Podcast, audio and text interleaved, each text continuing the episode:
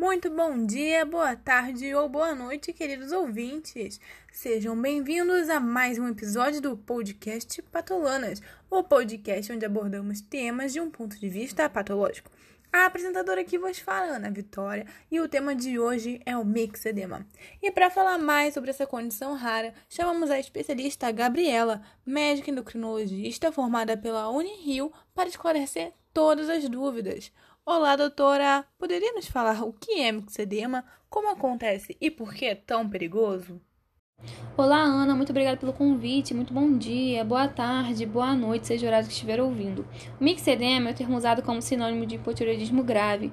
Então, por que, que eles são sinônimos? Bom, a tireoide é uma glândula endócrina importantíssima, pois os seus hormônios triiodotironina, conhecida como T3, e a tiroxina, conhecida como T4, que são liberadas por ela, estimulam um conjunto de reações necessárias para promover todos os processos bioquímicos do organismo. E no hipotireoidismo, assim como no mixedema, a tireoide encontra-se doente. Ela deixa de ser capaz de responder adequadamente aos níveis sanguíneos de TSH, passando a produzir menos hormônios de forma autônoma.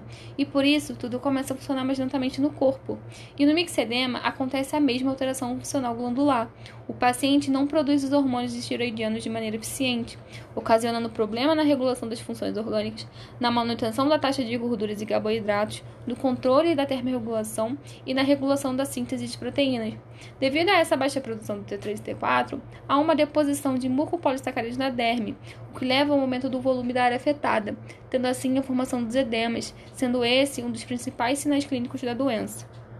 Há um grande número de causas de hipofunção da tireoide que causam mixedema, incluindo a doença autoimune, tratamento para hipertireoidismo, terapia de radiação da própria tireoide, ou de alguma estrutura adjacente e uso de certos medicamentos como lítio ou amidarona. Menos frequentemente, o mixedema pode resultar de doença congênita, desordem pituitária e deficiência de iodo, podendo ocorrer também na tireoidite Hashimoto ou em pacientes que por qualquer razão tiveram tireoide removida. Apesar de ainda não ter sido descoberta a razão, as doenças causadas pelo mau funcionamento da tireoide, bem como o mixedema, é mais comum no sexo feminino e o risco aumenta com a idade. Bem, e o que é mixedema afinal? O mixedema é uma infiltração cutânea acarretada por uma diminuição grave da atividade da glândula tireoide. Ela é caracterizada por desordens que se refletem principalmente na pele e nos tecidos do paciente, com formação de um edema duro e pele opaca. A pessoa com mixedema mostra um rosto inexpressivo, com inchaço ao redor dos olhos e palidez. E como saber identificar essa doença? Quais são os sintomas dela, doutora? Fala pra gente.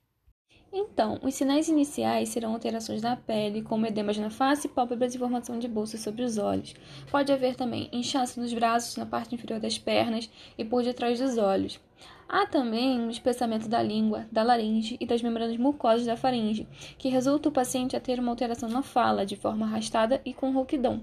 O mixedema tem ainda como outros sinais e sintomas a diminuição da pressão arterial, a diminuição da respiração, a diminuição da temperatura corporal, diminuição dos ritmos orgânicos e o paciente pode apresentar apatia, excesso de sono e até mesmo coma.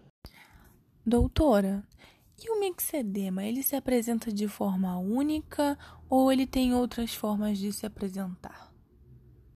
Ótima pergunta, Ana. Então, ele pode ser observado em três tipos: pelo mixedema espontâneo do adulto, que surge devido à disfunção da produção dos hormônios tiroidianos, pelo mixedema congênito ou primitivo, que acontece é que a tireoide não produz hormônio suficiente desde o desenvolvimento do bebê, e pelo mixedema operatório, que surge normalmente após a cirurgia que envolve a tireoide, e os níveis hormonais diminuem após o procedimento.